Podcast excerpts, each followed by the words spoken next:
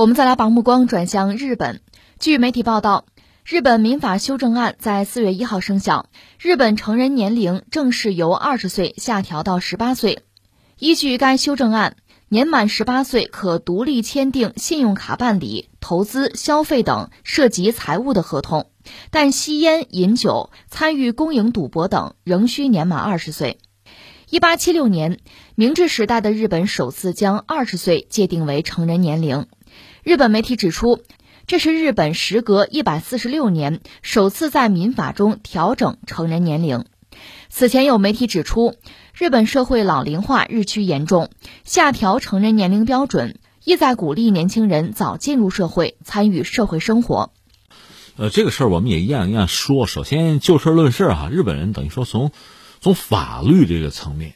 要确认一下，哎，什么叫成年啊？现在定的是十八岁，这个坎儿门槛是十八岁，以前是二十岁，那这个变化是非常大的。因为你看这新闻讲嘛，一百四十六年以来，这是第一次做这个调整和变化。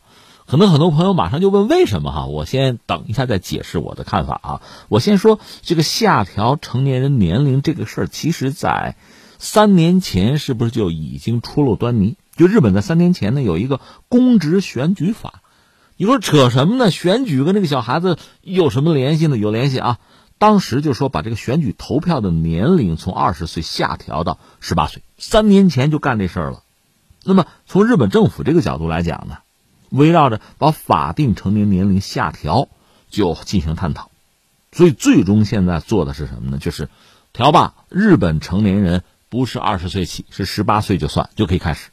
至于女性的法定结婚年龄，他们以前定的是十六岁，现在也上调到十八岁，这是这次他们的修法吧？这个调整的最核心的内容。那下面我们就说为什么？这个为什么？恐怕我觉得从两面说。一个呢，是说到十八岁哈，十六岁哈，花季啊，青少年，我们脑子里马上产生这一系列的念头哈。首先，我想说，就日本来讲，他的青少年犯罪是一个问题。就日本的所谓青少年犯罪，犯罪率是上升，犯罪率上升。就带来很大的社会啊秩序治安的问题。再就是日本青少年呢又早熟，所以一方面呢，日本整个生育率低，呃，人口下降，什么老龄化，这我们都知道啊，出生率在下降。但同时呢，日本的少男少女有很多在同居，同居的年龄还在提前，越来越早，越来越小。那么未成年男女租房啊、结婚啊、什么银行开户啊，那是需要征得父母同意的。而且同居之后还有一个就是负不负责任呢？这也是一个问题。如果说出了问题，如果说犯罪怎么量刑？那么你看从这个角度，我们是不是可以来观察一下日本人这次这个修法？这是一个啊。另一个就是大家都能想到的、很熟悉的，就是他现在劳动力越来越少，老龄化的程度越来越高。而且日本这个国家，它总的来说其实啊，我们加个引号，它是排外的。他不可能大量的引入这个说其他国家的什么，不管是什么欧洲裔什么非洲裔，他不可能引入这样的人口。那这样，他虽然说控制了国内的这个人口的比例，或者说保持了所谓人种的纯粹吧。另一方面，他的人口确实整个规模在减少，劳动力的这个规模在减少啊，这是个大问题啊。所以有朋友去日本玩，跟我讲，他们有的那个出租车司机，那老头看着得六七十啊。接着开车挣钱啊，工作呀是这个样子。说到底，他的劳动人口不足，怎么解决？你说雇佣未成年人行不行？当然不行了，非法嘛。但如果下调这个成年的年龄，就二十岁调到十八岁，这个门槛降低，等于有助于促进在这个年龄段的人就业，就是促进雇佣，解决劳动力短缺问题吧。以上算是我个人观察日本这次的修法吧。就是把成年人这个年龄这个门槛从二十岁调到十八岁，我个人理解可能主要是出于以上这两个方向的考虑吧。这是就事论事哈。说到这不算完，下面我们要说什么呢？一个，在全世界范围内，很多国家都出现一个问题，就是人口老龄化、劳动力短缺。欧洲人就是这样啊，美国这个问题也有，中国也出现这个问题，俄罗斯就不用说了。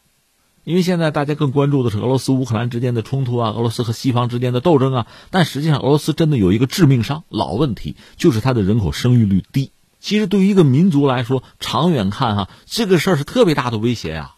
你想，出生的孩子越来越少，你人的自然死亡，这基本上这个数字是恒定的。你算吧，将来种族没了，这太要命了。所以想办法刺激生育啊，刺激多生多胎啊，生生不息啊，民族要延续，种族要延续啊，这确实是个大问题。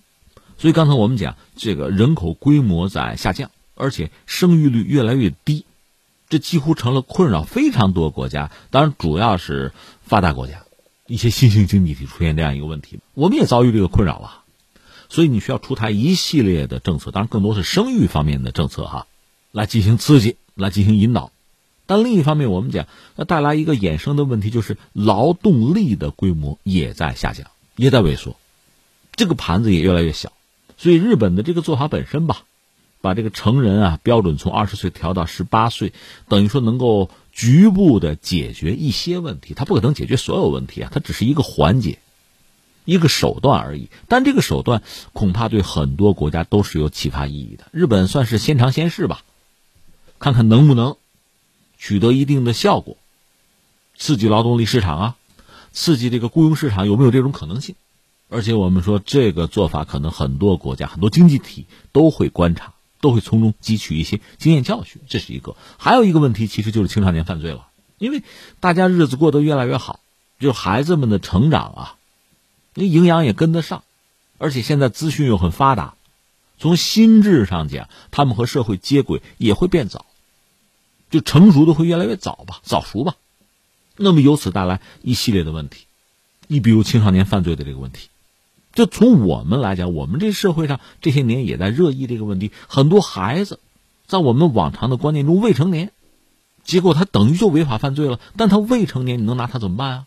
当然应该说，不同领域要想不同领域的办法。比如说，作为学校教育，作为家长，作为道德上的引领啊、宣教啊，这大家各自想各自的办法。但是法律这一关，这个准绳，这个红线，这自然是不能被忽略的。我的意思当然不是说我们中国的所谓成年人的标准要完全向日本人看齐，不是，只是说通过这种方式，有没有可能局部的，我们只能说局部的，在某个领域啊、某个程度上能够遏制青少年犯罪，这是值得我们思考和关注的一种尝试。当然，你看话我还得说圆满了，把这个该说的都得说到哈。你像日本这个降低所谓成年人的这个年龄标准。